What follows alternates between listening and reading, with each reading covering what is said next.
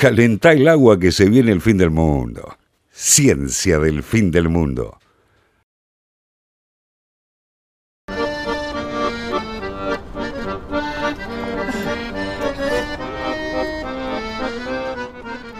La inventiva bajo presión, como lo calificó un Congreso Internacional de Historia Militar, llevó a los civiles Antonio Yu, Luis Torelli y al entonces capitán de navío Julio Pérez a desarrollar un lanzador de misiles Exocet nunca antes imaginado. La misión parecía imposible. Lograr disparar un misil mar-mar desde la costa para contrarrestar el bombardeo británico que venía desde el mar y realizar el disparo desde una instalación de tiro transportable, portátil, algo que no existía en ese momento en ningún lado. Lo llamaron ITB, Instalación de Tiro Berreta, porque era improvisado, una berretada, completamente hecho con partes de otros sistemas interconectados y montados en un acoplado. Todo fue urgente. A las 4 de la tarde de un día de mayo lo probaron y a las 6 estaba en la base Espora arriba de un Hércules rumbo a las islas. El 12 de junio, durante los últimos días de combate, la artillería británica abrió fuego sobre las posiciones de la defensa en Puerto Argentino y esa misma madrugada la Argentina disparaba por primera vez en el mundo un misil Exocet desde tierra haciendo blanco en la popa del buque Glamorgan. No sabemos qué pasó con Berreta al final de la guerra.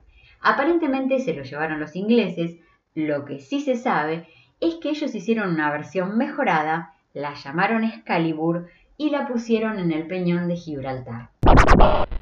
Resulta que los británicos le adjudicaron una bandera a las Islas Malvinas.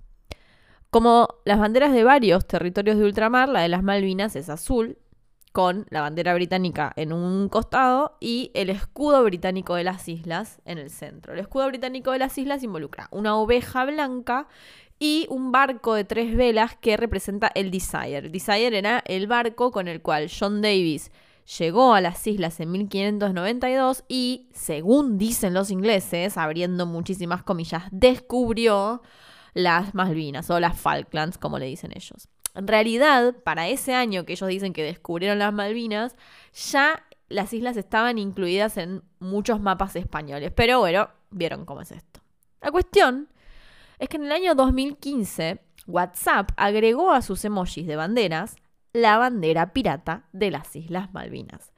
Y se armó un tole tole que no te explico. Incluso en el año 2020, el gobernador de la provincia de Tierra del Fuego, Antártida e Islas del Atlántico Sur, Gustavo Melela, se pronunció enérgicamente en contra e incluso hizo un reclamo formal en Unicode, que es el organismo que maneja los emojis.